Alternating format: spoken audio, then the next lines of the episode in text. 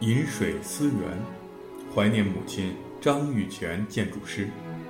温故知新，耕耘建筑黄土地五十年。匠人勾晨露。原作者费林。第三节，童趣。广州，在费林童年的记忆中已完全消失。母亲说，就在广州的家里，费林曾经干过一件淘气事，闯了祸。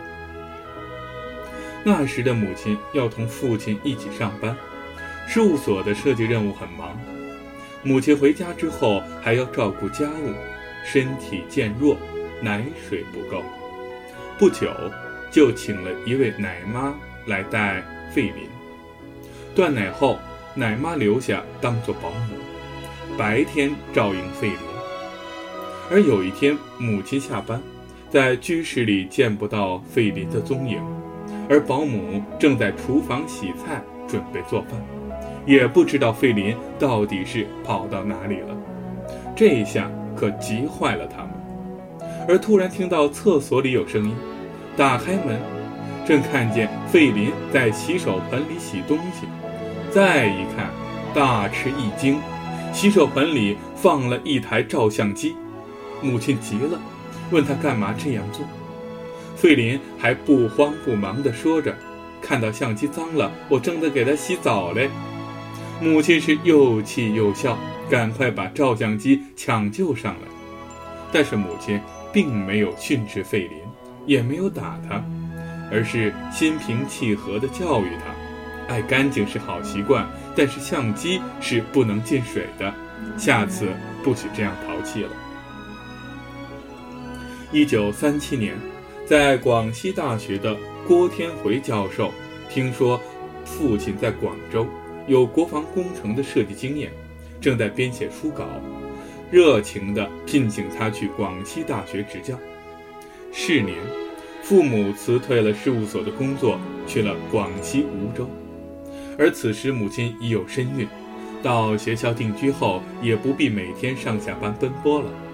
那时日本人已经打到了南方，经常出动飞机轰炸梧州。在费林小小的心灵中，已经习惯了躲防空空袭的滋味，已懂得日本人在欺负中国人。在同小朋友在花园里玩沙土，用小铲子在冬青树篱的土壁上挖了许多半圆拱的山洞，十分的得意，认为这是防空洞，还曾经引得大人们哈哈大笑。在记忆中。费林一家卧室中，在二楼，西窗打开就是一片绿林空地。而有一次，费林正在床边玩耍，忽然拉起了紧急防空警报。怀有身孕的母亲是拉着费林就往楼下跑，而另一手则拿了早已准备好的防空逃难用的提包。在广西大学的宿舍边有一个大的防空洞。母子俩是急促地往洞里跑，邻居们也来帮母亲拿包。洞里的灯光很暗，大家是拖儿带女的挤在了一起，而这也成为了习惯，大家也不慌张。不一会儿，父亲就气喘吁吁地跑进来找了他们。他正在广西大学课堂上课，一听到警报声，赶紧下课，让同学们疏散到学校防空洞。见到一家人坐在邻居边上平安无事，父亲这才是松了一口气。而这个情景已有多次给费林深刻的印象。一九三八年初的一天，母亲去医院分娩，费林得知有了一个小妹妹，真高兴。他一定要父亲带着自己去医院看看。一进医院，一股医院特有的药味是扑面而来，酒精灯带来的酒精味还夹杂着消毒水的味道。奇怪，对于这怪味来说，费林他并不讨厌，还觉得有一点香。而后来，费林对汽车的汽油味也不讨厌，也许和这次有关。在母亲的床前，还看到了还未睁眼的妹妹，红红胖胖的。父亲对费林说：“这下子你当哥哥了，不能再调皮了，以后要带着妹妹一起玩。”而自从有了妹妹之后，费林就被送到了托儿所日托，而在那里也很高兴，有着许多的小朋友，还学会用广东话唱歌，排排坐，吃果果。小小屋里头，朋友多，朋友多，好唱歌，唱起歌来过生活。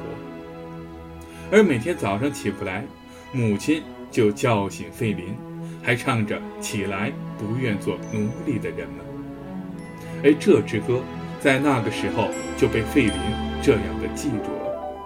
唱起这支歌，费林就知道是打日本鬼子的歌。我们万众一心。冒着敌人的炮火前进，前进，前进进。在费林五岁时，他又干了一件傻事。一天，父母不在家，保姆正在做饭，而费林突然是心血来潮，觉得妹妹头发太长了，操起剪刀就给她修发，谁知是越剪越不齐。弄得妹妹是一头的乱发，不可收拾。母亲回家之后是又气又笑，训了自己一顿。幸好啊，还是没挨屁股一揍。又是和洗相机一样，是好心没干出好事，玩性不改。